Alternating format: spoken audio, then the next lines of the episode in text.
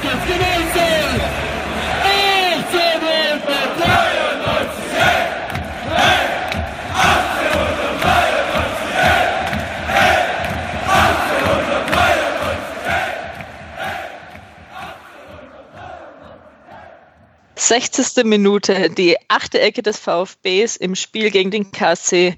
Philipp Förster schießt dann das 1 zu 0 in der 75. Minute, Mangala mit dem 2 zu 0, in der 93. Minute Alkadoy zum 3 zu 0. Oder kurz gesagt, Derby-Sieg. Das Hauptthema nach dem Spiel waren allerdings die Vorkommnisse außerhalb des Platzes. Es gibt also auch nach diesem Derby viel zu besprechen, auch wenn es nicht unbedingt äh, mit dem Sportlichen zu tun hat. Neben mir, Jasmin, sind jetzt auch noch dabei ähm, Jens ähm, bei Twitter at whitered1893 und Jakob at Trashcorp. Hallo euch beiden. Hallo. Hi. Und später werden wir auch noch ein Interview haben mit Andreas vom VfB Fanprojekt zu dem Thema ähm, rund um die polizeilichen Vorkommnisse ähm, mit den KSC-Fans. Das haben wir noch separat aufgenommen, könnt ihr euch dann aber auch ähm, anhören. Bevor wir dann ähm, starten, nochmal ein Hinweis auf unsere VfB-Viererkette, die am Donnerstag, den 28.11. stattfinden wird. Falls ihr Fragen an die beiden Präsidentschaftskandidaten Klaus Vogt und Christian Riedmüller habt, könnt ihr die uns gerne schicken und auch dabei den Hashtag ähm, Frag 4K benutzen und dann schauen wir, dass wir die äh, gut möglichst ähm, unterbringen und die Themen mit den beiden besprechen. Neben uns sind natürlich noch die anderen VfB-Fan-Podcasts, VfB STR, Nachspielzeit und rund um den Brustring dabei und ihr könnt euch das dann im Nachgang anhören. Dann fangen wir doch jetzt mal an mit dem Derby. Wie waren denn eure Eindrücke im Stadion und wart ihr auch schon überrascht ähm, von dem Kader? Fangen wir doch mal an mit dir, Jakob. Ähm, also Eindrücke waren ganz gut. Ich war erstaunlich vorfreudig. Ähm, das hatte ich gar nicht so erwartet, dass mich das Derby doch so packt, äh, nochmal was Vorfreude angeht.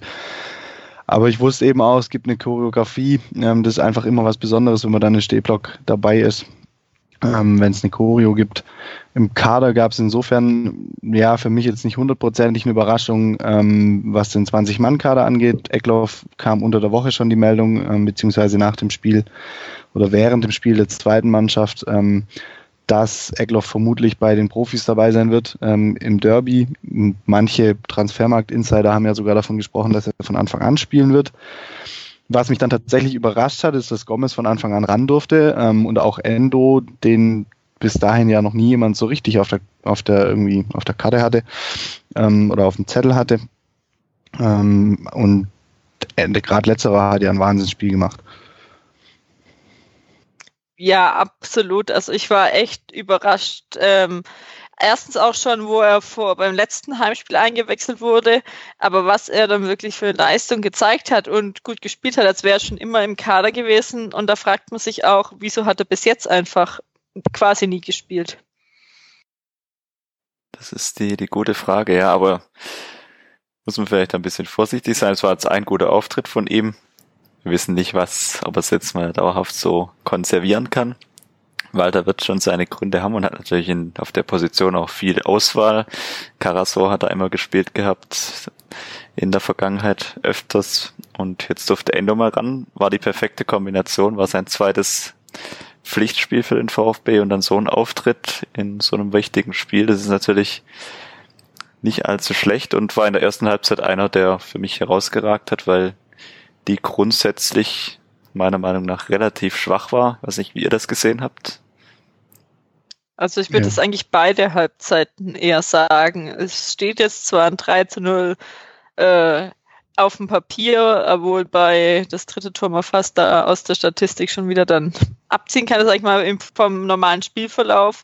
Sonst war da eigentlich relativ wenig und sogar weniger nach vorne und weniger Chancen, wie der VfB sonst hatte. KSC hat sich halt auch wirklich extrem hinten reingestellt und hat nach vorne eher bis gar keine Bemühungen gehabt. Ja, sehe ich ähnlich. Ähm, also so gerade im Vergleich zu anderen VfB-Spielen fand ich es deutlich, ähm, ja, ich würde mal sagen, deutlich weniger, weniger risikoreich, ähm, nicht mit der absoluten Risikobereitschaft, ähm, da vorne irgendwie reinzugehen, sich Chancen zu kreieren, so ein bisschen vielleicht abgespecktes Walter-System. Ähm, eventuell war es auch so gewollt, dass Walter einfach gesagt hat, hey, wir brauchen jetzt die Sicherheit nach den letzten Spielen ähm, und überraschenderweise hat es da funktioniert. Also unterm Strich steht jetzt der souveränste Sieg diese Saison. Ähm, und tatsächlich fand ich das Spiel trotzdem souverän. Also es, es gab eine Chance für Karlsruhe nach einem Fehler von Kempf, aber ansonsten hat Karlsruhe ja wirklich gar nichts gemacht. Also zugelassen hat man vom KSC kaum was. Ähm, ganz am Ende gab es dann vielleicht noch mal ein, zwei Aktionen. Da war das Spiel aber in meiner oder in meinen Augen eh schon gelaufen.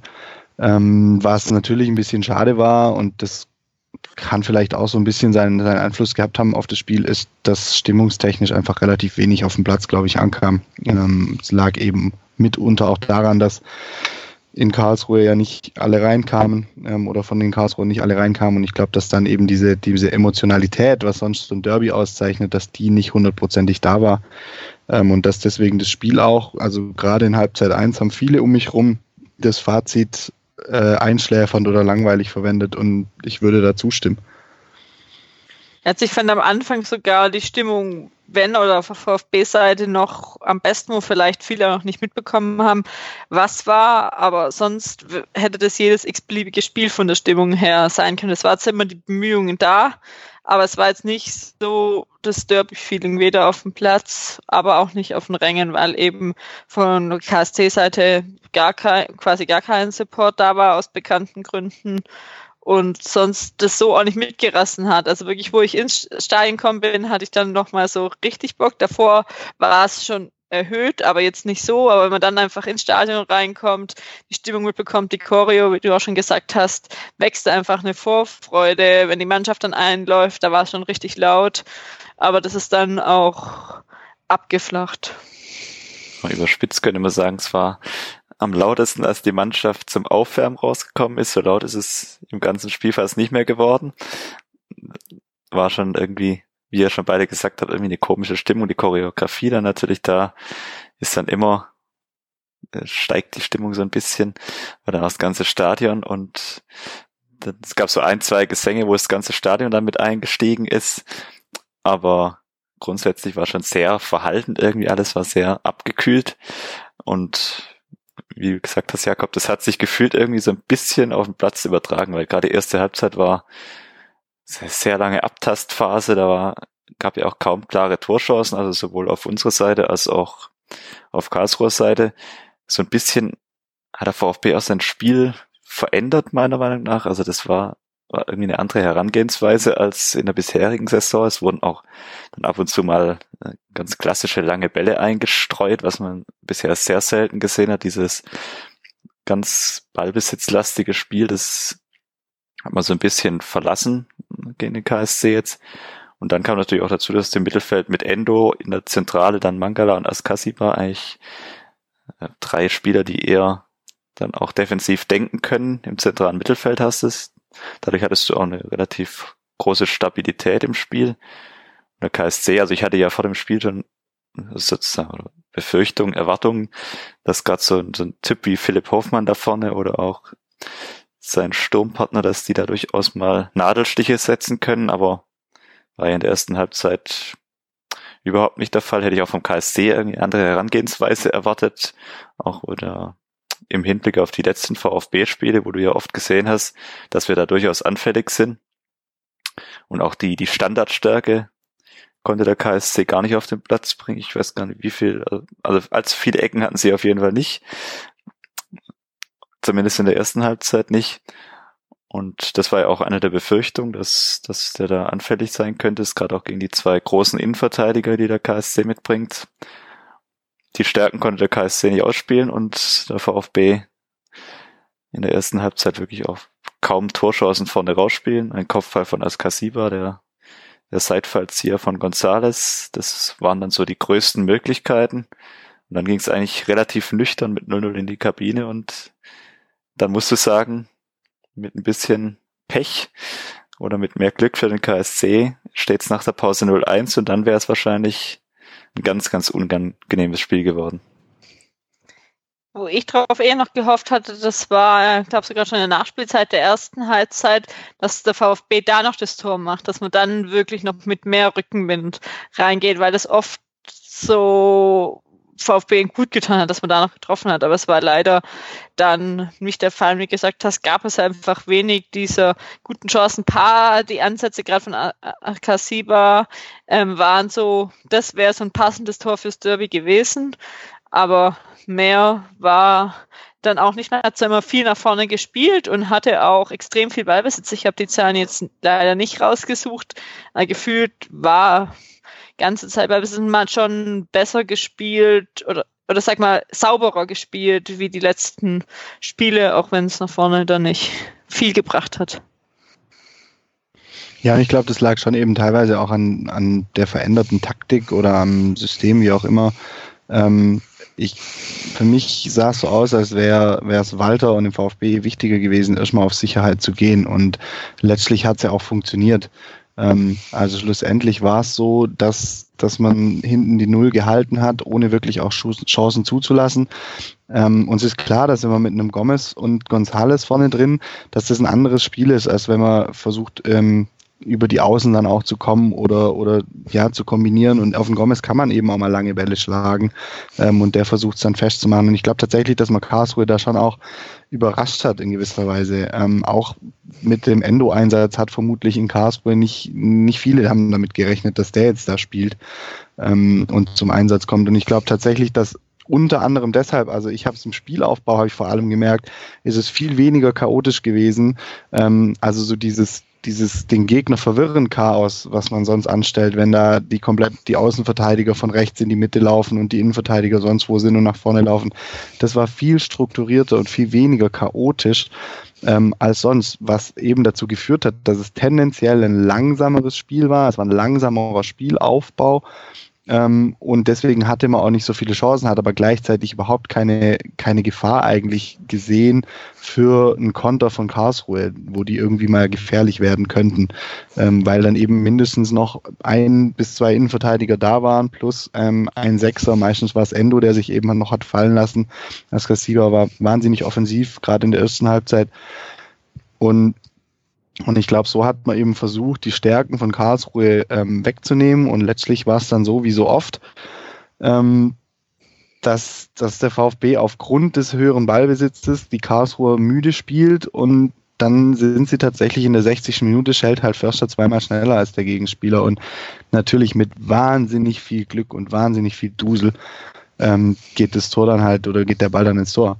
Ähm, das hätte ganz anders in anderen Spielen wäre der sonst wohin. Ähm, vor allem, wenn man sieht, wo der Ball wirklich hin wäre, wenn der nicht noch abgefälscht worden wäre, dann wäre ja. der Richtung Eckfahne. Ähm, und das passt dann schon auch in gewisser Weise zum Spiel bis zur 60. Minute, dass das Ding dann drin ist. Aber ich fand eben so ab der 60. dann, das war wahnsinnig dominant, was der VfB gespielt hat. Ich hatte nicht einmal das Gefühl, dass das noch schief gehen könnte, obwohl ich ganz genau weiß, es handelt sich hier um den VfB und um ein Tore Vorsprung.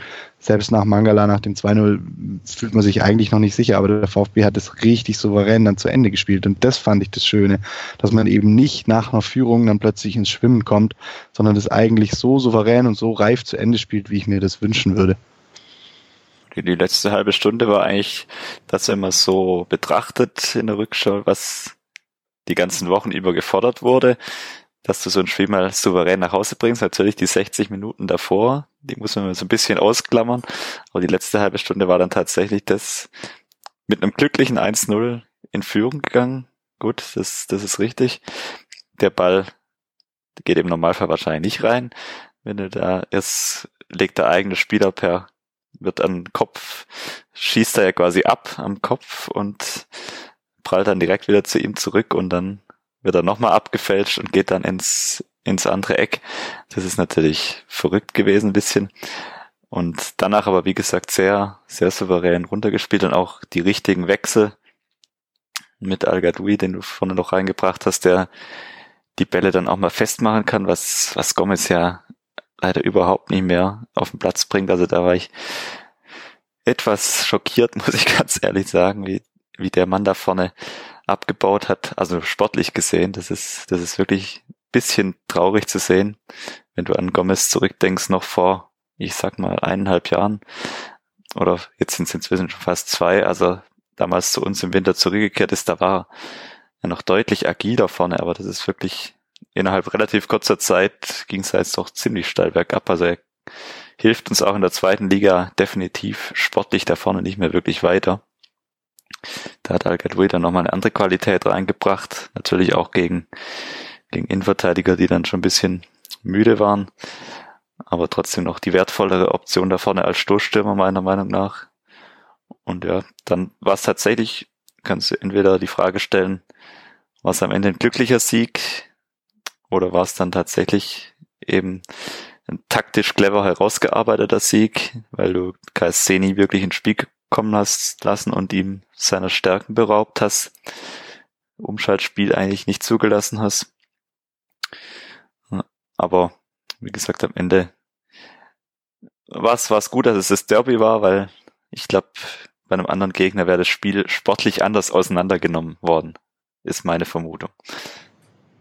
Hätte gut sein können, aber ich sag mal, auch wenn das, ich jetzt wahrscheinlich äh, Geld ins Phrasenschwein äh, schmeißen muss, ähm, gerade so ein Tor wie das 1 zu 0, ähm, hat man sonst hatte man das Pech und jetzt heute hatte man, äh, gestern hatte man einmal mh, mm, das Glück, braucht man auch mal, sonst ja, wäre es nicht so gelaufen, aber ich denke, es ist auch mal wieder schön für die Mannschaft ähm, zu sehen, dass sie das dann doch können. Beim Gomez würde man sich wünschen, dass er wieder auch mehr Selbstvertrauen hat, wo er dann vielleicht jetzt nicht mehr auf dem Niveau spielen würde von vor zwei Jahren, könnte ich mir vorstellen, aber trotzdem vielleicht ähm, besser spielen würde. Und das hat man beim VfB ja schon immer ges sehen, auch die letzten Jahre, sobald sie ein Selbstvertrauen haben und sie sehen, dass sie so spielen können, hat ihnen das auch ähm, die nächsten Spiele mehr gebracht und sind mit mehr Selbstvertrauen reingegangen. Das war immer eins der wichtigsten Punkte in der Mannschaft, auch wenn es jetzt inzwischen andere Spieler sind.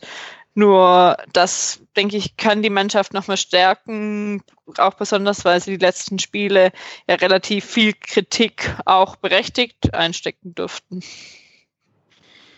Ja, das kann jetzt schon auch nochmal pushen, gerade für die, für die Hinrunde. Ich meine, jetzt geht's nach Sandhausen, da will man, da kommt ja immer der Vergleich mit, äh, man will ja nicht in Sandhausen spielen, sondern eigentlich in den Erstligastadien in Deutschland.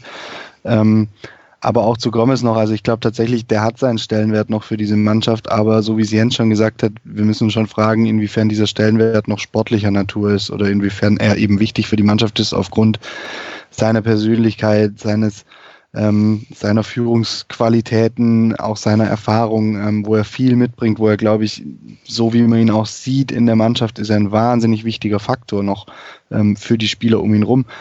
Und ich selber, ich dachte immer, naja, dem Gomez, dem fehlt halt letztlich die, die Spielpraxis. Ähm, er kam oft immer nur rein und Gomez ist noch nie ein Spieler gewesen, außer vielleicht in seinen jungen Jahren noch beim VfB, der der in einem Spiel was verändern konnte, als er eingewechselt wurde. Und Gomez muss in ein Spiel reinfinden. Er muss sich manchmal reinkämpfen. Und das hat er jetzt gegen Karlsruhe zum Beispiel nicht geschafft. Aber ich glaube tatsächlich, dass, dass ein Gomez, wenn er regelmäßig spielt und die Abläufe sich wieder irgendwie, ja, automatisieren, ähm, die Laufwege wieder klarer werden, ähm, dass, dass der uns dann schon auch noch sportlich helfen kann. Die Frage ist einfach nur, ob wir die Zeit haben, um oder ob, warum, ob er die Zeit hat, ähm, dass man das noch ausprobieren kann oder ob es dann tatsächlich nicht so ist, dass er halt in einer Art Spieler, Trainer, Co-Trainer, wie auch immer, ähm, durch die Saison geht und die ersten Gerüchte, dass Japan oder hier Wissel Kobe aus Japan ihn ja verpflichten möchte, gibt's ja schon. Ich habe jetzt auch schon ein paar Mal gehört, dass Walter ihn ja gerne im Trainerstab hätte. Ähm, nach der Saison. Deswegen ist das mit Gomez und die Personalie Gomez wird eine wahnsinnig spannende Angelegenheit sein, auch über die Saison hinaus, ähm, wie sich es denn dann weiterentwickelt. Und ich bin wirklich gespannt, was er diese Saison noch, noch leisten kann, leisten wird. Ich habe aufgrund einer Wette ein Bier gewonnen, weil ein ehemaliger Schüler von mir meinte, äh, Gomez Netz zweimal gegen Karlsruhe. Da habe ich äh, sehr optimistisch dagegen gehalten und ähm, letztlich war ich einfach nur realistisch von daher hat es mir jetzt am Samstag nicht viel aus, äh, am Sonntag nicht viel ausgemacht, dass er jetzt halt so ein Spiel hingelegt hat. Ich denke, da sind auch ein Teil einfach Prioritäten, die man im Sturm setzen muss. Will man jetzt über ähm, X-Spiele vielleicht noch einen Gomez vorne ranbringen, der sicherlich vielleicht im entscheidenden Spiel dann auch trotzdem noch treffen kann und die ähm, Erfahrung hat? Oder führst du auch äh, einen Gonzales, einen Silas ähm, ran, dass die dann noch ähm, äh, baust die auf, dass sie im VfB hoffentlich auch in kommenden Jahren ähm, in der ersten Liga oder zweiten Liga, wo man auch immer mal spielt, weiterhelfen können. Oder Algadui ist jetzt nicht der junge Spieler, aber trotzdem, dass du den aufbaust und denen Chancen gibst. Also ich sag mal, ich will in der Sache auch nicht unbedingt in der Haut von Walter stecken. Gut, also ich meine, Gonzales und Silas ähm, mit Gomez, das wären komplett unterschiedliche Typen, Spielertypen auch. Dann klar, da ist einfach eine taktische Frage auch, ähm, wie man ein Spiel angehen möchte. Aktuell sehe ich Al Gadoui im Vergleich zu Gomez auf jeden Fall vorne. Ähm, der macht seine Tore, auch wenn er noch reinkommt. Ähm, hat jetzt keine Ahnung, dass wie viele Joker-Tore er jetzt schon gemacht hat. Selbst jetzt wieder auch in der Nachspielzeit nochmal getroffen und hatte noch zwei, drei andere Situationen, wo tatsächlich er so ein bisschen Gefahr ausgestrahlt hat. Und Gomez hat ja wirklich, also der hat kaum Gefahr ausgestrahlt, vor allem auch in Halbzeit 1. Ich habe irgendwann, habe ich mal so lapidar meine Nebensteher im Stehblock gefragt, ob der Gomez eigentlich mitspielt. Weil viel gesehen hat man von ihm nicht. Natürlich hat er sich reingeworfen in die Zweikämpfe, hat versucht, aber das, das war ein, ein, Spiel für ihn, das ihm A nicht entgegenkam und B kann er mit der Leistung wie am Sonntag mit Sicherheit auch selber nicht zufrieden sein. Das wird er auch nicht ähm, damit zufrieden sein, da bin ich, bin ich relativ sicher was finde ich mal gut heißen kann oder einfach auch, ähm, wo wir schon gesprochen hatten, darüber die Rolle in der Mannschaft, dass sich dann trotzdem der Presse stellt und auch, sag ich mal, klare Interviews gibt. Man kann immer ähm, drüber diskutieren, was auch schon diese Saison gesagt hat, dass man irgendwo ähm, gewinnen muss oder klar gewinnen muss. Ähm, aber er stellt sich der Situation und denke ich, kann schon auch wichtig sein in der Mannschaft, weil so viele erfahrene Spieler oder die lange beim VfB sind, hat man nicht. Und er ist gefühlt jedenfalls nach außen hin nicht ein Stinkstiefel und ist mit der Situation nicht nach außen hin ähm, ähm, unzufrieden und ähm, bringt dann vielleicht auch einfach schlechte Stimmung in die Mannschaft, was ja auch mal ein Turning Point sein kann, was wir schon öfters hatten, auch gegebenenfalls mal gegenüber dem Trainer. Ich glaube, er ist sich seiner sportlichen Situation schon ganz gut bewusst. Also er hat sich ja damals bewusst dafür entschieden, zum VfB zurückzukommen. Verdient hier natürlich auch entsprechend nochmal ordentlich und er wird auch nicht mehr wechseln, glaube ich, im Sommer. Also was da dann, da wurden ja jetzt diverse Gerüchte gestreut. Hier Japan, das hat er ja auch, ich weiß nicht, ob es erst persönlich nochmal klargestellt hat, aber er will ja im Sommer wohl seine sportliche Karriere beenden und das heißt, wie gesagt, gegen die KSC für mich sind zwei Situationen, sind mir so im Gedächtnis geblieben. Das war einmal, also auf dem linken Flügel versucht, den Ball zu kontrollieren und ihn dann ganz, ganz übel verstolpert und in der zweiten Halbzeit, also einmal im Strafraum relativ frei in der Mitte eine Flanke von der rechten Seite reinkommt und er dann viel zu früh hochsteigt und irgendwie so, sah ziemlich unbeholfen aus, dann wieder landet, wo der Ball gerade noch über ihm in der Luft ist. Da habe ich dann irgendwie gedacht, also irgendwie tut er sich da gerade keinen Gefallen. Nach dem Spiel seine, sein Auftreten, das war ja absolut positiv, kann man gar nicht sagen, aber ich glaube, er ist sich da selber auch schon bewusst, dass es sportlich im Moment einfach nicht reicht und grundsätzlich aber zur taktischen Ausrichtung bin ich schon ein Freund davon, jetzt wie gegen den, gegen den KSC, dass du nicht Gonzales und Silas von Beginn an vorne drin hast, sondern eher so dieses, so ein bisschen unterschiedliche Spielertypen, also so Algadui und Gonzales in Kombination ist für mich vorne schon im Moment meiner Meinung nach die beste Besetzung, weil du da zwei Komponenten einfach, zwei unterschiedliche drin hast. Und Algadui hat einfach seine Qualitäten vor dem Tor. Der, der braucht halt nicht viele Chancen. Da kann man dann übrigens auch gegen den KSC sagen, was ja wochenlang immer kritisiert wurde. Gegen Karlsruhe haben unsere Torchancen relativ, relativ gut ausgewertet. Also viele vergebene Großchancen waren nicht dabei am Sonntag. Und man muss auch gerade sagen, das 3 zu 0, äh, da hat Agadoui den Ball ja auch erst etwas verstolpert und den dann noch äh, glücklich durch die Hosenträger des Torhüters geschossen. Also ja, so äh, äh, äh, Tore oder manche der Bälle hätten, wären gut schon vorbeigegangen. Vielleicht ist es ja gutes Omen, dass man lieber paar Chancen weniger hat und dafür die dann reinmacht, anstatt den zehnten Pfosten oder Lattentreffer zu haben. Wobei wir da genau an dem Punkt ja dieses Mal auch Glück hatten, ähm, wo Karlsruhe an einen Pfosten geschossen hat. Den Ball habe ich auch schon eher drin gesehen gehabt. Wo wir aber auch beim oder Fehler beim Kämpf waren, noch kurz mal über seine rote Karte ähm, sprechen. Also ich denke mal, diskussionswürdig ist es nicht, ob eine rote Karte war ähm, oder nicht. Ähm, aber ja, passieren darf es nicht. Ich hoffe, ähm, ja, er lernt daraus. Ähm, wobei man ihn ja auch einfach so nicht kennt, dass er so reingeht. Also da war ich schon relativ verwundert, wusste aber schon, nachdem ich es gesehen hatte, dass er gleich vom Platz gehen darf.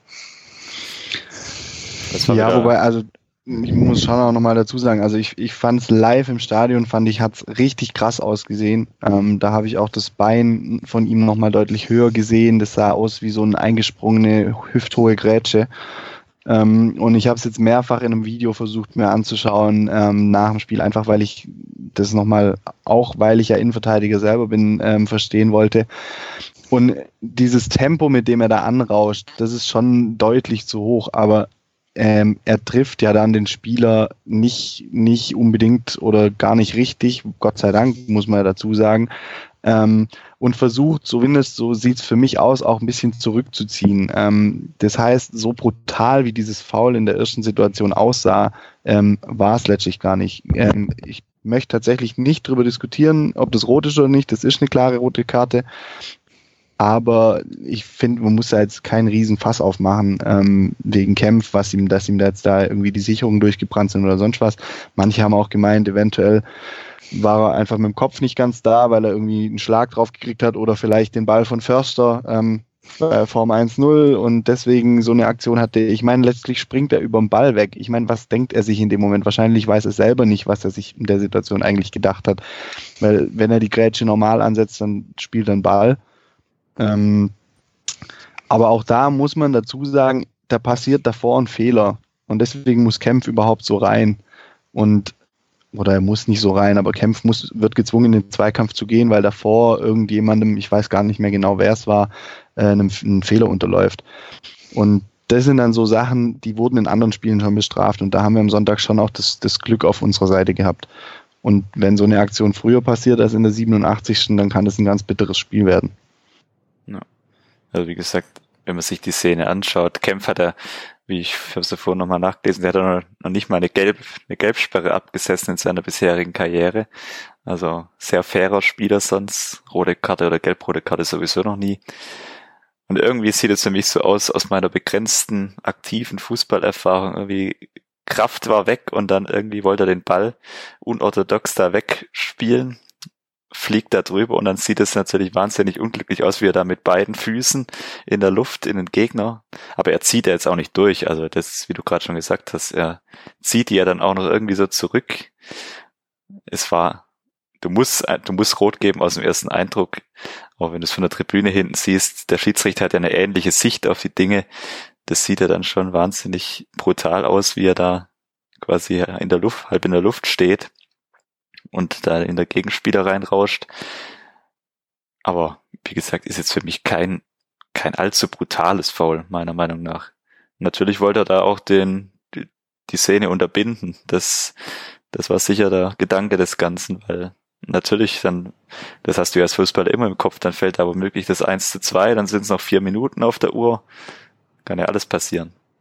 Und das war zum Glück auch noch gerade außerhalb des Strafraums. Ich hätte trotzdem, ich habe nach dem Gefühl gedacht, dass, dass sie dann noch 2-2 machen würden, wenn es ganz blöd läuft. Ähm, aber ähm, ja, war ja schon relativ nah dann auch am Strafraum. Und ich hatte auch den gleichen Eindruck, also im Stadion sah es jetzt noch mal schlimmer oder brutaler aus, wie jetzt auf den Fernsehbildern. Aber diskutieren muss man nicht. Und man muss auch sagen, er ist auch ähm, nach dem Abpfiff noch zu einem KSC-Spielern, hat sich da entschuldigt. Und da war auch alle ist relativ ruhig, ähm, sage ich mal. Und ich würde niemals irgendwie Absicht unterstellen.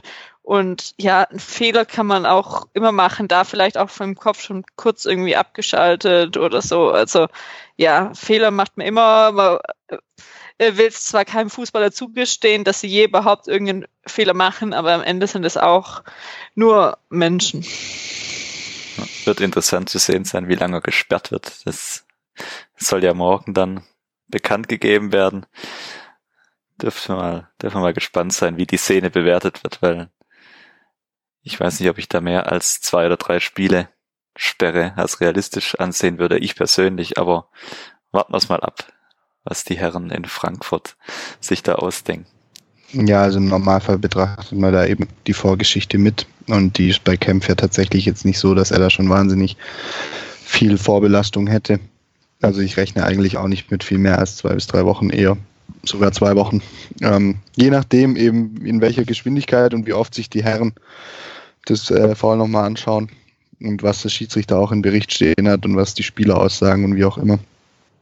Ähm, ich hoffe, er fehlt uns nicht allzu lang. Ähm, Sandhausen und Nürnberg ist schon, schon schwer genug. Ähm, ohne ihn wird Phillips dann wahrscheinlich verteidigen.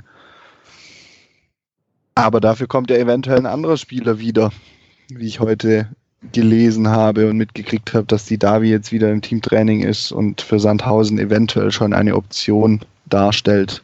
War der echt schon im Teamtraining? Ich hatte irgendwo gefühlt nur irgendein Bild im Kopf, dass er auf dem Platz war, aber noch nicht im Teamtraining. Kann auch sein, dass ja, nicht komplett. Ja, kann sein. Also ich habe es halt auch nur, nur so, so äh, zwischendurch mal gesehen. Ähm, auf jeden Fall war er auf dem Platz, ob er im Teamtraining teilgenommen hat. Die werden ja heute eh ähm, Tag nach dem Spiel ähm, hauptsächlich Regeneration gehabt haben. Ähm, vor allem, weil das nächste Sandhausen ist am wieder am Sonntag. Ähm, eventuell, keine Ahnung, hat er bei ein paar kleineren Sachen da mitgemacht. Ähm, aber ich gehe davon aus, dass er diese Woche ins Teamtraining einsteigen wird. Und ähm, Mislintat hat eben gesagt, er könnte sein, dass er gegen Sandhausen im Kader steht.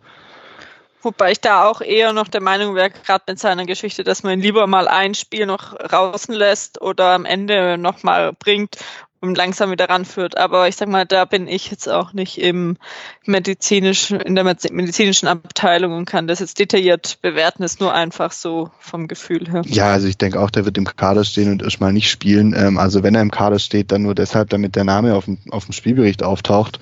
Und ähm, wie Walter so schön über Gonzales damals gesagt hat, Angst und Schrecken verbreitet, äh, falls er dann je doch noch reinkommen sollte. Gerade irgendwie, keine Ahnung, bei so einem 0-0-Spiel, wenn es ewig 0-0 steht und in der 70., 75. die Davi dann kommt, wieso denn nicht? Also wenn es die Wade mitmacht, ansonsten sage ich auch eher Vorsicht walten lassen bei, bei seiner Vorgeschichte äh, mit Verletzungen.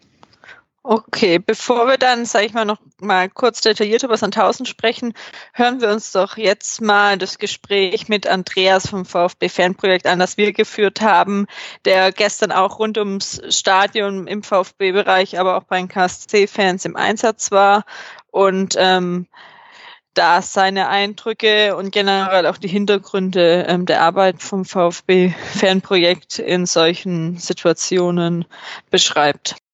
Dann haben wir jetzt Andreas vom VfB Fanprojekt ähm, zu Gast. Er macht gemeinsam ähm, mit Jörg ähm, das Fanprojekt und war auch schon in der Folge 19 bei der Nachspielzeit ähm, zu Gast bei dem Podcast. Das verlinken wir auch. Da könnt ihr euch nochmal ähm, genauer ein Bild machen, was das Fanprojekt macht, die Hintergründe. Aber Andreas, stell du es vielleicht wenigstens jetzt in ein, zwei Sätzen vor, ähm, dass jeder weiß, ähm, was ihr grob so macht und eure Aufgaben sind. Ja, sehr gerne. Erstmal Hallo miteinander. Ähm, schön, dass ich da sein kann. Danke für die Einladung. Ähm, Andi, mein Name. Ähm, bin seit 2017, also seit es unser junges Fanprojekt gibt, Mitarbeiter dort ähm, und dann in dem Bereich des VfB-Fanprojekts. Ähm, grundsätzlich begleiten wir äh, jugendliche VfB-Fans zu allen Heim- und Auswärtsspielen, stehen da als Ansprechpartner zur Verfügung, ähm, vermitteln, wenn es ein Problem geben sollte und Bedarf nach Hilfe gibt ähm, unter der Woche sind wir auch ganz normal äh, in unserer Anlaufstelle in der Innenstadt da und können bei Bedarf Hilfestellung leisten bei fußballspezifischen Problemen oder auch bei ganz anderen Problemen, die ein Heranwachsender in seiner äh, Jugendphase halt äh, durchlebt. Ähm, und womit man uns wahrscheinlich am ehesten äh, in der Öffentlichkeit in Verbindung bringt, sind die Veranstaltungen, die wir recht, recht regelmäßig machen zu unserem Verein, ähm, zum Fußball generell. Ähm, da haben wir auch gemeinsam schon durch die Viererkette äh, Erfahrungen gesammelt. Ähm, genau, und Hauptaugenmerk unserer Arbeit ist, wie gesagt, die Begleitung zu den Spielen. Und so war es natürlich auch gestern beim Derby. Genau, ähm, das ist gerade eins eher der Hauptthemen nach dem Derby. Ähm, erzähl uns doch mal generell, ähm, wie es abläuft, wie ihr bei solchen Spielen, jetzt sei es nicht unbedingt Derby, aber so einfach mit eingebunden seid und ähm, Vermittler seid oder in Gesprächen einfach auch mit den verschiedenen Parteien. Ähm, gerne. Also grundsätzlich gibt es vor jedem Heimspiel beim VfB eine Runde, wo verschiedene Funktionsgruppen am Tisch sitzen und ähm, das nächste Heimspiel vorbereiten. Da geht es um ganz unspannende Sachen. Es geht aber auch darum, wie die Gästefans anreisen. Ähm, und da sind wir natürlich auch dabei, weil wir es immer, immer auch Kollegen äh, von Gästestandorten haben. Da gibt es auch in der Regel Fanprojekte, äh, wo wir auch ähm, Informationen weitergeben können. Wo dürfen die Leute parken? Ähm, was ist für Material erlaubt, was nicht? Ähm, das gibt es eigentlich wie gesagt, bei allen Spielen. Und ähm, ja, da kommt es auch immer vor, dass wir vor dem Spiel auch mal rüberschauen zu den Kollegen im Gästeblock, die mal begrüßen und fragen, ob wir was für sie tun können, irgendwelche Kontakte herstellen können zu Entscheidungsträgern beim Verein oder bei der Polizei. Ähm, genau, ist aber ein relativ kleiner Teil unserer Arbeit, weil unser Hauptaugenmerk natürlich darauf liegt, in der Cannstatter Kurve oder ähm, rundherum ums Stadion in Bad Cannstatt äh, Kontakte zu pflegen zu den Leuten, die wir kennen und uns als Gesprächspartner anzubieten, beziehungsweise, wie schon gesagt, ähm, wenn es Bedarf gibt, auch als Vermittler ähm, einzutreten. Genau, ähm, das war natürlich, diese vorbereitenden Gespräche waren bei diesem Derby gestern etwas umfangreicher. Da gab es also einige Termine, wo wir in den letzten Wochen mit im Gespräch waren und da dieses, diese verschiedenen Konzepte, die da im Umlauf waren vor dem Spiel, ähm, durchaus auch mit äh, beeinflussen konnten. Eines der Konzepte war ja auch, dass, sage ich mal, relativ früh und viel kommuniziert wurde zur Anreise, ähm, wo ähm, angereist werden soll. Das war meine Erinnerung nach ähm, auch so ausführlich wie noch nie in Stuttgart. Also ich könnte mich nicht erinnern, dass es schon mal ähm, so war. Kannst du das auch ähm, so bestätigen? Ähm, gut, ich kann natürlich nur die Zeit ähm, in Betracht ziehen, seitdem es unser Fanprojekt gibt, seitdem wir bei diesen Gesprächen teilnehmen. Davor war ich auch ein ganz normaler äh, VfB-Fan, wie jeder andere auch, und habe hab mich um die Anreise von Gästefans eher weniger gesorgt. Ähm, aber ja, das stimmt schon. Es gibt ja diese Stadionallianzen seit dem letzten Derby. Äh, und da ist es auch das Ziel, dass man möglichst viele Personen an einem Tisch hat und auch möglichst frühzeitig transparent Informationen an die entsprechenden Leute weitergibt. Und das ist natürlich jetzt bei dem Derby im Vorfeld sehr intensiv passiert, ähm, weil man eben auch frühzeitig äh, für alle transparent machen wollte, was ihnen äh, zu erwarten hat rund um dieses Spiel. Und ähm, deswegen war eigentlich auch schon zu allen ähm, Personengruppen, die Interesse an diesem Derby haben, relativ früh diese Informationen weitergetragen wurden. Wie ist es jetzt kurzfristig? Wir haben jetzt alle das Spiel und das, was drumherum passiert ist, mitbekommen.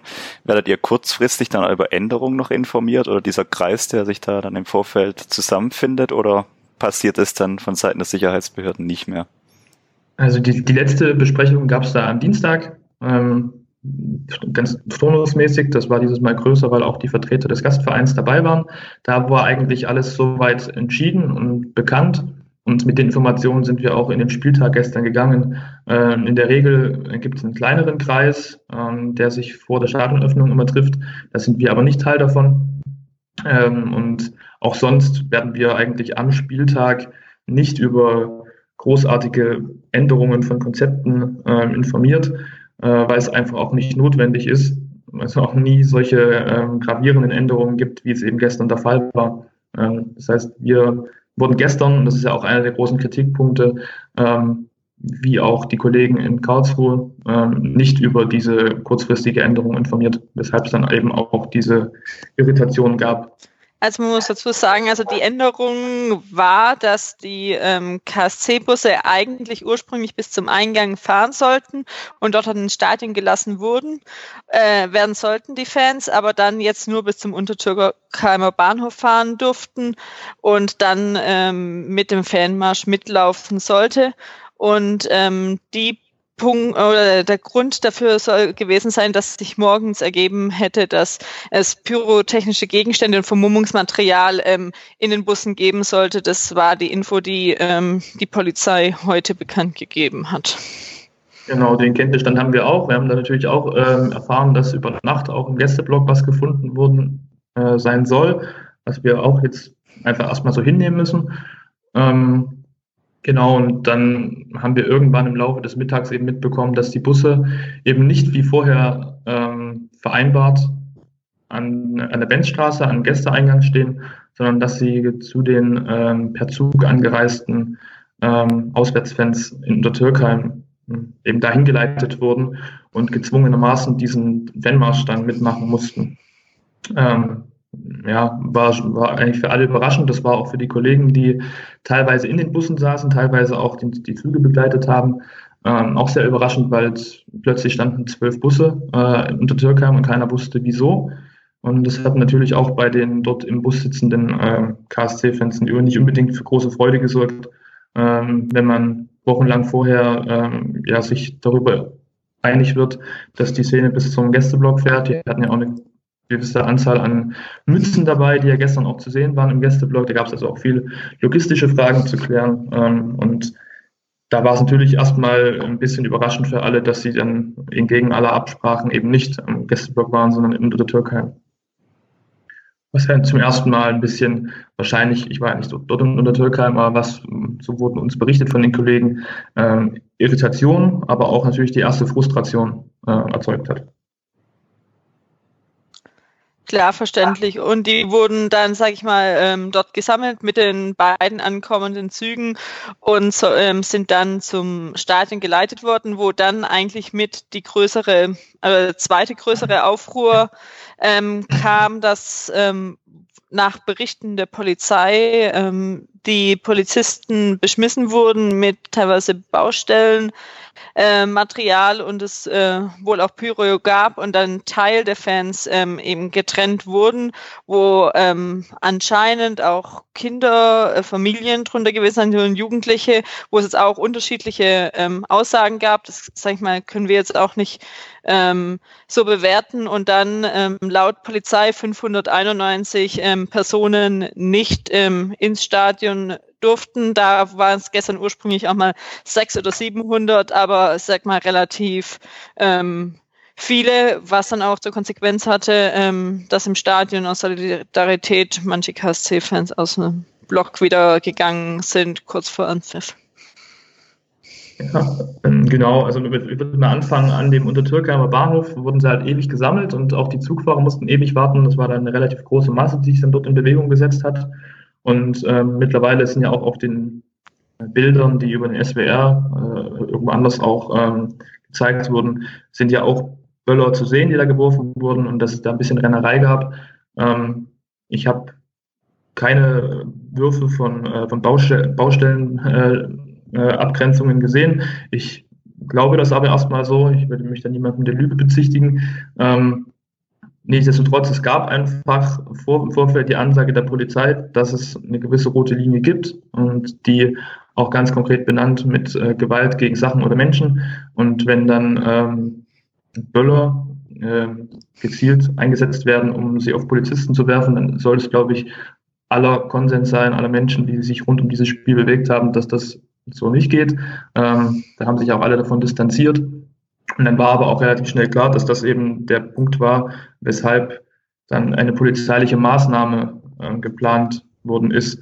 Ähm, das heißt, es war dann schon wie gesagt, im Vorfeld transparent gemacht worden, wenn es äh, solche Probleme gibt, wird es zu einer Maßnahme kommen. Deswegen war es eigentlich nicht überraschend, dass es dann zu dieser Maßnahme kommt. Die Frage und die Kritik richtet sich ja nur danach, welche Personen letztlich in dieser Kontrolle waren. Und ähm, da war die Aussage der Polizei so, dass diese äh, vermeintlichen Straftaten aus dem vorderen Bereich des Fanmarsches ähm, kamen und dass man deswegen irgendwann den vorderen Teil dieses Marsches auch separiert hat, dass man den einen Teil, der vorne gelaufen ist, dieser Maßnahme zuführt und dem Rest, den Rest, den ähm, der Vorkontrolle, die ja auch nicht alltäglich ist bei ähm, Spielen in Stuttgart, da diese erste Vorkontrolle dann ähm, zuführen lässt. Wo war denn die Vorkontrolle? Die Vorkontrolle war genau ähm, an, dem, an der Benzstraße. Also normalerweise gehen Gästefans äh, in diesen schmalen Gästeschlauch, nennt man das, äh, direkt von der Straße rein und haben dann direkt an dem Stadion die erste Kontrolle, wo dann der Sicherheitsdienst, äh, so wie es auch im Heimbereich üblich ist, ähm, abtastet, wo auch die Karten kontrolliert werden. Und bei dem Derby sah dieses Konzept vor, dass es vorne direkt an der Straße schon eine erste Vorkontrolle gibt, ähm, wo nur Personen reinkommen, die eine Karte für das Spiel haben, wo im Vorfeld aufgrund des Taschenverbots, was ja bekannt war, äh, an Abgabestellen ihre Taschen abgeben mussten. Das heißt, es wurde einfach eine doppelte Kontrolle gemacht. Ähm, das war insofern auch unkritisch, also es war jetzt nicht das große Problem. Ähm, Genau, und das war direkt vorne an der Benzstraße und diese Separierung, dass man eben ähm, diese, diesen Marsch geteilt hat, das war 100 Meter vielleicht vor dieser Vorkontrolle. Ähm, das, da hat sich für uns oder für mich schon mal die erste Frage ergeben, wenn diese Straftaten, ähm, die ja sichtbar waren auf den Videoaufnahmen, relativ in der Nähe des Untertürkheimer Bahnhofs waren, die Separierung aber erst unmittelbar am Stadion, ähm, geht man seitens der Polizei wohl davon aus, dass dieselben Personen, die in der Türkei in dem vorderen Bereich gelaufen sind, auch später am Stadion im vorderen Bereich waren. Und ähm, wer sich ein bisschen vor Ort auskennt, der weiß, dass der Weg zwischen Untertürkheim und dem Stadion durchaus etwas länger ist und dass natürlich da auch irgendwie auf dem Weg eine Durchmischung eintritt. Das, so kam es eben dazu, dass innerhalb dieses Kessels, der dann ähm, diese äh, Kontrolle zugeführt wurde, eben auch Menschen waren, die überhaupt nicht in der Türkei waren. Also wir haben da Berichte von unseren Kollegen gehört, dass da auch individuell angereiste Personen waren, die weder mit Zug noch mit dem Bus kamen, sondern äh, mit dem Auto und deswegen überhaupt nicht in äh, Untertürkheim dabei gewesen sein können, die aber trotzdem einfach zur falschen Zeit äh, am falschen Ort waren und dann unglücklicherweise in diesem Kessel waren mit diesen 591 Personen, wie es jetzt glaube ich heißt. Ähm, ist also sehr unglücklich und das hat natürlich den ersten äh, Effekt, dass man da von Willkür einfach schon mal spricht, weil äh, irgendwann nach x Metern dieser Marsch geteilt wurde, unabhängig davon, ob jetzt irgendeine erkennbare Gruppe, die für äh, Straftaten verantwortlich war, dabei war oder eben nicht. Ja, und auch, ich sag mal, das ist auch eine relativ hohe Anzahl, wenn man überlegt, wie viele Fans überhaupt da waren oder der Gästebereich ähm, fast, ist das ein großer Anteil, wo nicht jeder was gemacht haben kann ähm, äh, Untertürkheimer Bahnhof, aber klar kann man das ähm, schlecht herausfiltern. Ähm, ich sag mal, da sind wir, denke ich, auch keine Experten. Ähm, nur, ja, es kann, hat sicherlich auch Unschuldige getroffen, vermute ich mal. Ähm, was ich so jetzt auch noch nie grob gesehen hatte, war, dass es vom Fanprojekt in Karlsruhe auch eine Stellungnahme direkt danach gab, wo auch noch davon gesprochen wurde, dass es ähm, keine Verpflegungsmöglichkeiten und auch ähm, Toiletten da in der Nähe gab oder wo die festgesetzt wurden, ähm, die Leute. Für, ich habe jetzt gehört, wo mal fünf Stunden. Ja, also das ist richtig. Ähm, zu dieser, also den Einsatz hat ja der stellvertretende Polizeipräsident, das ist ja bekannt, war auch in den letzten äh, Stunden und äh, seit gestern auch überall an der Munde, hat den Einsatz geleitet und der hat auch entsprechend wahrscheinlich so vorgesorgt, dass diese Kontrolle an sich in irgendeiner Weise auch juristisch sauber war. Da kenne ich mich nicht aus. Ich bin in der Strafprozessordnung da nicht so bewandert. Das muss vielleicht jemand anderes äh, mal checken. Ähm, aber dieser Kontrolle, die Kontrolle, die da stattgefunden hat, selbst wird sicherlich in irgendeiner Form abgesichert gewesen sein. Ähm, es ist nur so, dass diese Art und Weise, wie dann mit diesen Menschen, die in diesem Kessel waren, umgegangen wurde, das hat natürlich dann Kritik erzeugt. Eben, dass da auch Minderjährige drin war, waren, die genauso wie alle anderen auch ewig warten mussten. Es wurde dann also Einzelpersonen Stück für Stück nach draußen geführt, ähm, um sie abzufotografieren und die Personalien festzustellen. Das hat also sehr, sehr lange gedauert. Ähm, es gab nur Getränke für diejenigen, die bereit waren, ihre Personalien um, äh, umgehend abzugeben. Ähm, und es gab auch, ja, der, der Weg zu den Toiletten gab es halt, es gab ja keine Toiletten vor Ort. Ähm, wenn man sowas lange, lange Hand plant, dann stehen da auch mal Dixie-Klos rum, wie auch immer. War gestern nicht der Fall. Ähm, und mein Gott, ist, ist bekannt, dass äh, männliche Betroffene mal an die Böschung gehen können, weshalb das auch nicht immer so angenehm ist, wenn man äh, umstellt ist von der Polizei. Aber was machen die ganzen Damen, die da drin ja durchaus auch standen? Ähm, und da ist natürlich schon dann heftig. Also es gibt einfach menschliche Bedürfnisse, die man erfüllen muss. Und wenn man dann halt Zitate von der Polizei hört, die uns zugetragen äh, wurden, ähm, ja, dann müssen sie es halt hochziehen. Dann ist es halt schon gravierend. Und da stelle ich halt schon die Frage, ob das die Art und Weise ist, wie man mit Gästefans umgehen sollte. Ähm, ja, nicht generell Gästefans, eigentlich mit jeden Fans, egal wo es sind. In dem Fall waren es Gästefans. Ähm, ja, also ich finde es generell, also weil die meisten nicht dabei oder fast keiner dabei war, ähm, das ist schon kontrovers, kann man es diskutieren, aber ich würde mal so sagen, ist trotzdem vieles, sage ich mal, unglücklich ähm, gelaufen und wird man hoffentlich für die Zukunft auch dazulernen. Ja. Ähm, jetzt nochmal generell einfach aus eurer Sicht vom Fanprojekt. Ähm, äh, ihr wart da jetzt ja schon relativ intensiv ähm, mit drinnen.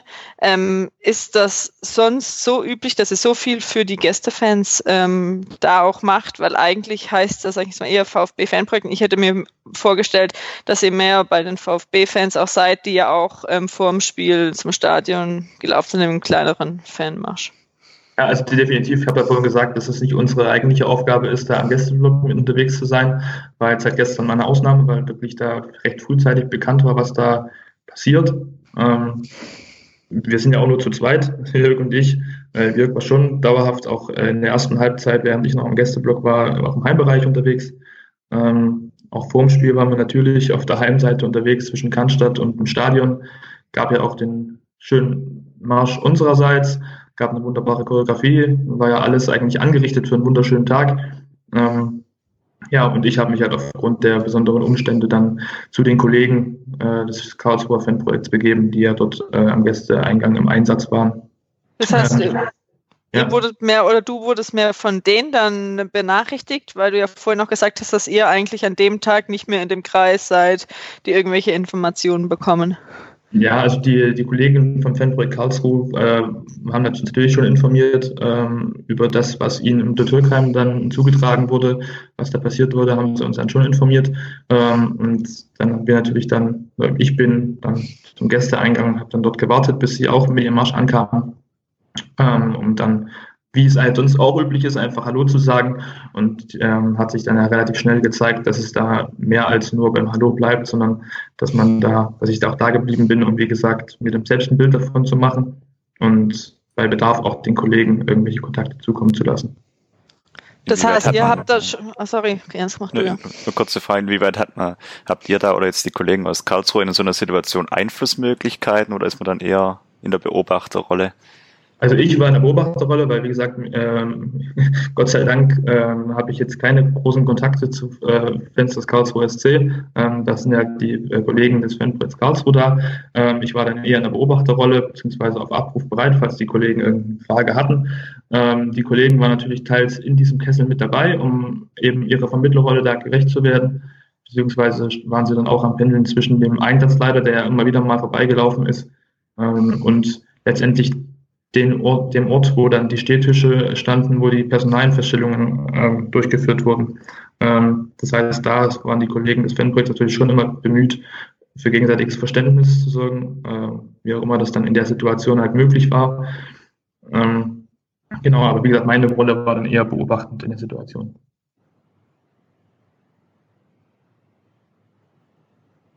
Hast du sonst noch irgendwas, wo du zu dem Thema sagen wolltest oder noch irgendwelche anderen Eindrücke ähm, bekommen hast? War ja doch jetzt mal eine spezielle Situation, die du so auch noch nicht erlebt hast. Ja, also solche, solche Situationen kommen ähm, häufiger vor, als man denkt. Also Gästefans sind relativ häufig auch ähm, ja, in der Situation, dass sie in solche Maßnahmen geraten.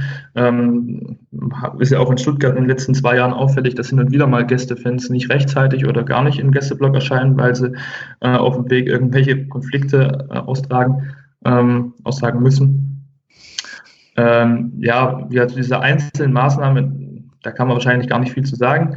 Ähm, grundsätzlich war aber auch der Kritikpunkt, der jetzt in den letzten Stunden immer wieder auch an uns herangetragen wurde, auch aus, äh, von den Kollegen in Karlsruhe, ähm, dass das gesamte, der gesamte Eindruck für die Gästefans relativ unprofessionell gestern erschien. Also ähm, da wurden Aussagen seitens der Polizei revidiert. Ähm, es wurden Fans in Richtungen geschickt, wo sie nicht hingeschickt werden sollten. In, es gab die Ansage, dass Gästefans in dem Parkhaus direkt da parken sollen, was am Gästeblock ist. Das war aber nicht möglich, weil von Anfang an der Zufahrt durch den Wasserwerfer belegt war. Ähm, das heißt, da gab es ganz viele Unklarheiten, hat es irgendwo mit der Kommunikation grundsätzlich nicht gestimmt. Ähm, und ja, wie gesagt, es gab hin und wieder auch Aussagen von äh, Polizeibeamten, die dort im Einsatz waren, gegenüber den Fans, die äh, nicht unbedingt dazu beigetragen haben, dass man da für Deeskalation sorgt.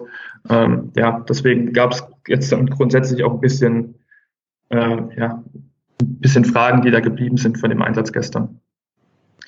Ähm, ansonsten, wie gesagt, vom Spiel habe ich nicht viel mitbekommen, es, ähm, außer das 1 zu 0 und das 3 zu 0, wo ich kurz mal drin war. Äh, ich fand es auch sehr gut, dass viele VfB-Fans auch ähm, sich mittlerweile solidarisiert haben mit der Aktion, äh, mit, den, mit den Karlsruher Fans. Ähm, habe auch im Laufe der zweiten Halbzeit einige Gespräche geführt, weil natürlich schon Interesse war, was ist da drüben vorgefallen. Und es gab auch einige VfB-Fans, die dann äh, keine Lust mehr hatten, unter diesen Umständen da dieses schöne Derby da noch mitzumachen. Ähm, ja, war also schön zu sehen, ähm, dass in solchen Situationen eben doch zwischen den verfeindeten äh, Fangruppierungen in Stuttgart und Karlsruhe da sowas wie Solidarisierung äh, entstehen kann. Wie groß siehst du die Chance, dass die, die Vorkommnisse jetzt, die ja durchaus aufgearbeitet werden müssen in Zusammenarbeit, ob jetzt mit der Polizei von eurer Seite, von Vereinsseite, dass es da nochmal, sagen wir, intensiven Austausch zumindest geben wird in der näheren Zukunft? Oder würdest du sagen, da ist eher weniger Bereitschaft von Seiten der Polizei? Das kann ich jetzt gar nicht einschätzen. Es ist ähm, so, dass dieses Konzept der Staatenallianzen das vorsieht, dass man eben sowas auch gemeinsam auswertet. Ähm, da wird sicherlich was geben. Ich habe heute in der Stellungnahme des KSC gelesen, dass äh, der KSC die beiden Einsatzleiter, die dort am Tag mit dabei waren, äh, separat nochmal zu einem Gespräch eingeladen hat, weil auch der KSC selbst diesen Einsatz hart kritisiert hat. Ähm, ich gehe aber auch davon aus, dass in den nächsten Tagen oder Wochen auch nochmal eine größere Runde ähm, einberufen wird, ähm, ja, wo grundsätzlich nochmal alle zusammenkommen und sich hoffentlich alle auch mal kritisch reflektieren, äh, ob alle ihren Teil dazu beigetragen haben, dass es dieses vorher angekündigte Fußballfest geben kann ähm, oder ja, wer da eben durch verschiedene Maßnahmen dazu beigetragen hat, dass es eben nicht so wird. Und da gehört natürlich dazu, dass alle ähm, auch Fehler eingestehen können. Ähm, das wird einigen vielleicht ein bisschen schwieriger fallen als anderen. Ähm, ja, aber die Hoffnung ist einfach da, dass dass man sich innerhalb dieser verbindlichen Runden, wo man sich auf Augenhöhe begegnet, auch ähm, ja, man auch mal Fehler eingestehen kann. Das ist einfach die Hoffnung, weil es ist für jeden offensichtlich geworden, dass gestern einiges nicht gestimmt hat. Ähm, vielleicht wird man am Ende auch keine für alle zufriedenstellende ähm, Analyse hinbekommen, aber ja, unsere Hoffnung ist, dass man sich in diesen Gesprächen weiterhin auf Augenhöhe begegnen kann und äh, dafür sorgen kann, dass es, sollte es irgendwann wieder mal zu einem Derby in Stuttgart gegen den KSC kommen, dass es eben nicht so enden muss wie gestern. Äh, und die Basis für alle, die in diese Gespräche gehen, sollte einfach sein, dass ein Derby zwischen Stuttgart und Karlsruhe immer möglich sein muss, dass da auch Gästefans dabei sind. Das nicht nur beim Derby, das sollte grundsätzlich immer äh, für alle der Konsens sein, dass es nie darum gehen kann, nur ein friedliches Spiel nur dann hinzubekommen, wenn man es schafft, äh, relevante Gruppen außerhalb des Stadions zu belassen. Ähm, den Eindruck hat das gestern gemacht für viele, ähm, zumindest die Meinung, die an uns herangetragen wurde. Und das sollte man eben zukünftig schauen, dass alle ähm, ins Stadion kommen und ihren Teil im Stadion dazu beitragen kann, dass es eben das Fußballfest wird, was sich eigentlich alle im Vorfeld des Spiels gewünscht haben. Ja, das klingt doch so, dass es, oder hoffen wir mal, dass es zu einem Ergebnis kommt. Also mein erster Eindruck vom Derby war eigentlich, dass man auf einem guten Weg ist, auch mit der Kommunikation, die eigentlich transparent war und es eigentlich auch alles durch, relativ durchdacht gewirkt hat. Und ähm, dann steht ja auch noch nächsten Frühjahr das Derby dann in Karlsruhe an. Hoffen wir, dass es da dann besser läuft, aber auch ähm, friedlich vor Ort vor sich geht. Das hoffen wir alle, richtig. Ja. Dann ähm, danke dir, dass du dir Zeit genommen hast, ähm, relativ spontan da ähm, drüber zu reden. Ähm, ich habe nochmal neue Sachen dadurch gelernt und ähm, ähm, möchte dir einfach nochmal danken. Ja, sehr gerne. Danke. Vielen Dank. Dann sprechen wir doch jetzt nochmal über Sandhausen. Wir wissen, Kempf wird definitiv nicht spielen.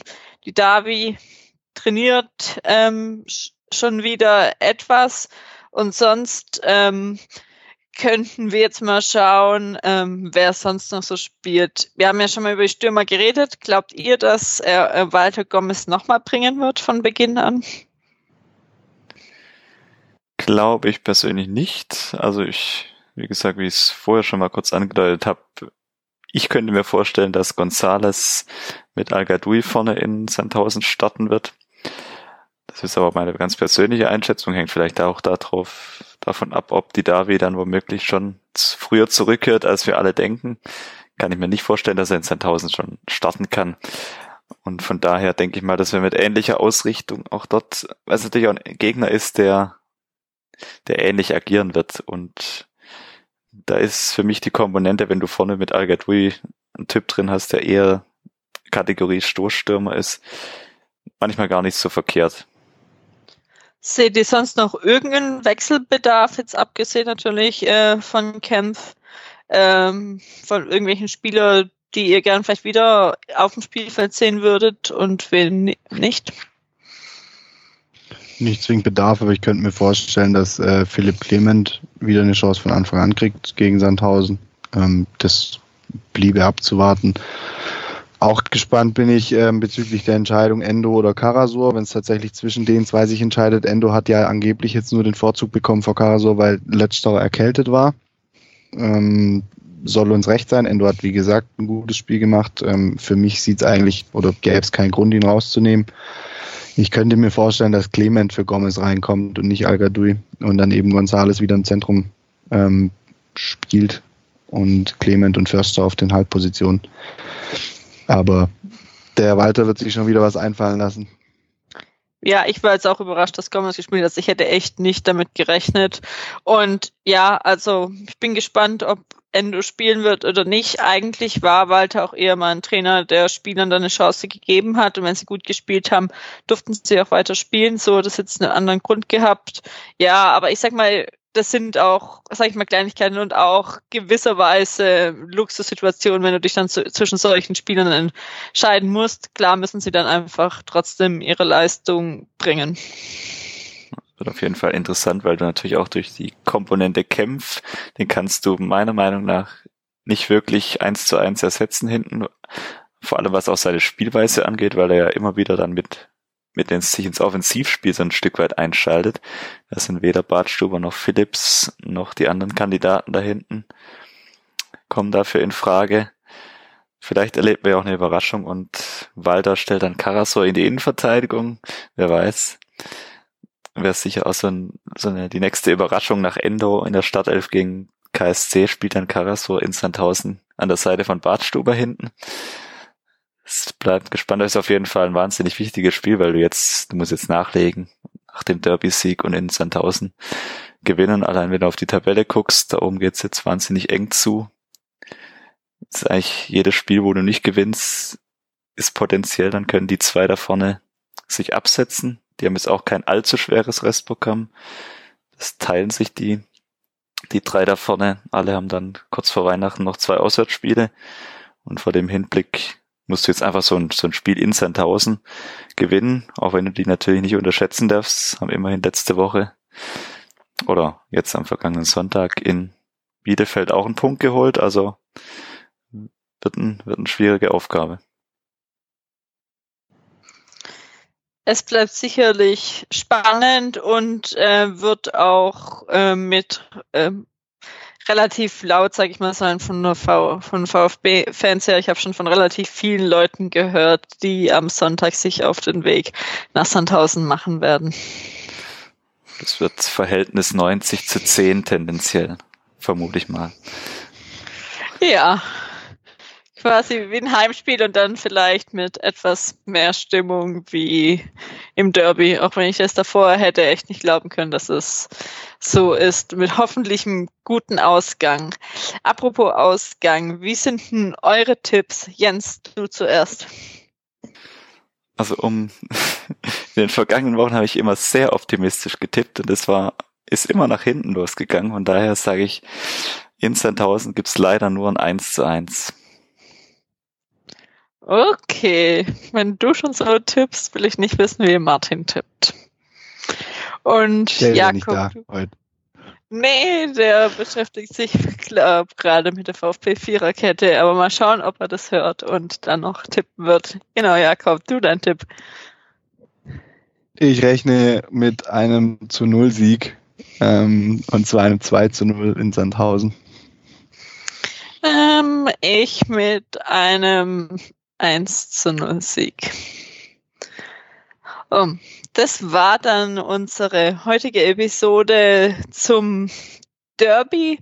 Ähm, das Thema Präsidentschaftswahl Kampf ähm, werden wir dann in der Viererkette besprechen und dann sicherlich auch nochmal ähm, vor der Mitgliederversammlung.